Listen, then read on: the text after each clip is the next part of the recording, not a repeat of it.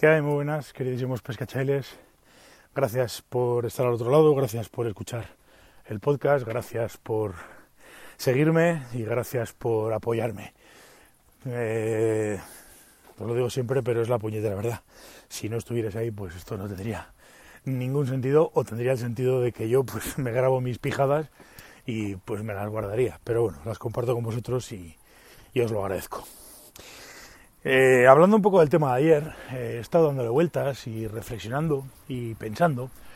Y bueno, eh, pensando al final como lo que somos, que somos pescadores, y al final los pescadores lo que queremos pescar es, es pescar, pues todo esto de, de, la falta de agua, de la sequía y de los problemas de agua, pues tiene otra parte. Si os fijáis, no sé si alguno ha reflexionado y se ha dado cuenta, pero si os fijáis, eh, tenemos un problema de agua, ya lo dije ayer, pero aún, y además, aparte de tener un problema de agua, por otro lado, eh, si os dais cuenta, estamos de momento en situación de que ahora mismo, ahora mismo, a día de hoy, los mejores tramos trucheros en España son todos eh, aguas abajo de embalses.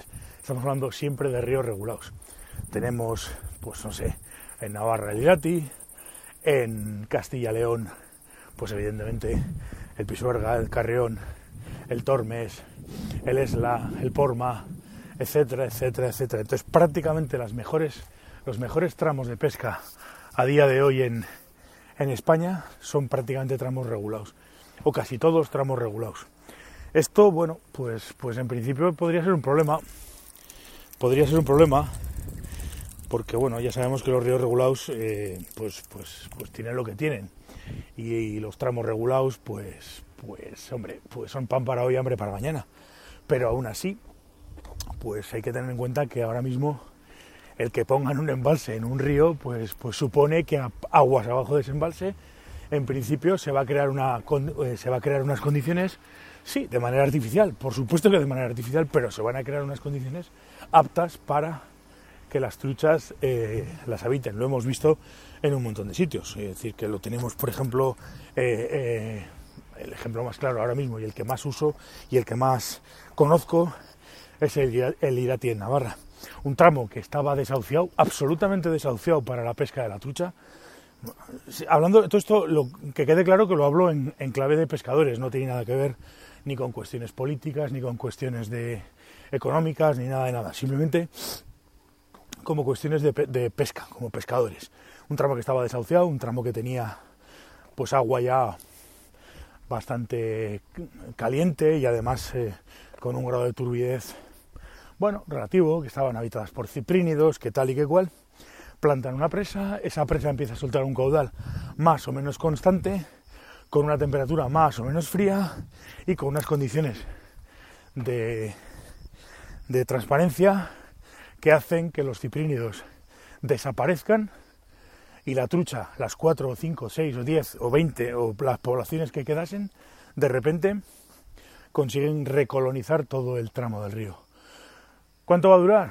Pues no lo sabemos. Dependerá también de cómo y de qué manera las confederaciones de turno eh, hagan los desembalses. Y si tarda mucho en colmatarse los fondos, pues aguantará. Si no, pues, pues esto evidentemente como decimos, tiene los días contados.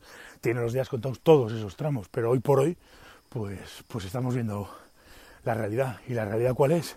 Que ahora mismo los mejores pesqueros en España están todos debajo de embalses. Dependemos, sí, de desembalses. Dependemos, sí, de caudales y de no sé qué. Pero tenemos en casi todos esos tramos, o en todos esos tramos, temperaturas de agua en condiciones para la, para la trucha, eh, el agua, el propio agua, calidades óptimas para la trucha, para determinados macroinvertebrados y para determinados eh, para determinadas algas y flores y no sé qué, no sé cuántos, que hacen que todo eso pues pegue un pelotazo y haya un boom primero de, de, de, flora, después de macroinvertebrados y evidentemente habiendo alimento, mamarus, bla, bla, bla, bla, pues hay truchas y además las truchas consiguen alcanzar tamaños interesantes para, para la pesca. Y esto es así, esto es así nos podemos meter en disquisiciones de todo tipo, hablar sobre si un embalse es lo más conveniente o no es lo más conveniente, si los embalses son buenos o malos, económicamente, políticamente, bla, bla, bla, pero bueno, a nosotros como pescadores eso no nos interesa y lo único que nos interesa es básicamente que nos dejen pescar. Y hoy por hoy, desde luego, los mejores tramos, sobre todo por lo que comentábamos ayer, porque las cabeceras están todas como están, unas más que otras, evidentemente. Hay zonas más afectadas y zonas menos afectadas, pero tal y como están las cabeceras, pues tenemos un problema serio en esos aspectos y los embalses, pues poco más o menos están haciendo eh, que, tramos que ya estaban desahuciados vuelvan a la vida y vuelvan a la vida de una manera, pues, porque lo estamos viendo. Todos estamos deseando ir a pescar al Tormes, todos estamos deseando ir a pescar al Esla, al Órbigo y andamos locos mirando caudales en la Confederación de turno, haciendo planes y buscando épocas en las que los desembalses han parado, han dejado de soltar agua para regar, no sé qué, cuántos, para ir pues, pues a todos estos ríos. En Castilla y León, en Navarra, en Aragón, en, en, en Cataluña, en, prácticamente todos los sitios.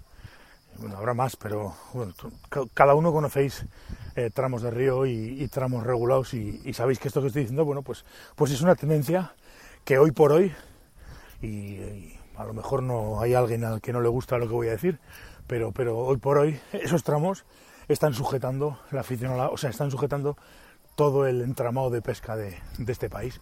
Es decir, si no existieran esos tramos, probablemente ahora mismo la pesca de la trucha en España sería, pues, pues, pues estaría herida de muerte. Está herida de muerte. Pero, pero gracias a estos tramos, por lo menos, pues tenemos, no sé si llamarlo placebo o no sé cómo llamarlo, pero tenemos la posibilidad de, poder ir a pescar. Si no existieran, pues, pues estaríamos francamente jodidos. En Navarra, desde luego, la, pesca de la trucha habría desaparecido. Esto lo tengo muy claro. Ya no pescaríamos truchas en Navarra hace unos cuantos años. Así que, pues, pues esto es lo que hay. Esto es lo que hay. Y no sé si es bueno o es malo, pero es lo que es. Así que, no sé, mm, me dio ayer por reflexionar sobre el agua y estoy pensando en estas cosas y veo que, que por ejemplo, pues, pues el tema del el tema de los ríos, pues, pues está funcionando así. Y no sé, no sé cuál será vuestra opinión, me gustaría conocerla y conocer vuestros vuestro punto de vista. Y nada, si podemos hablarlo y ya digo, conocer vuestro punto de vista y conocer vuestra opinión nada más. Muchísimas gracias, eh, chicos. Nos vemos eh, mañana en otra de las píldoras de este podcast de Wild People. Gracias y hasta mañana, pescachailes.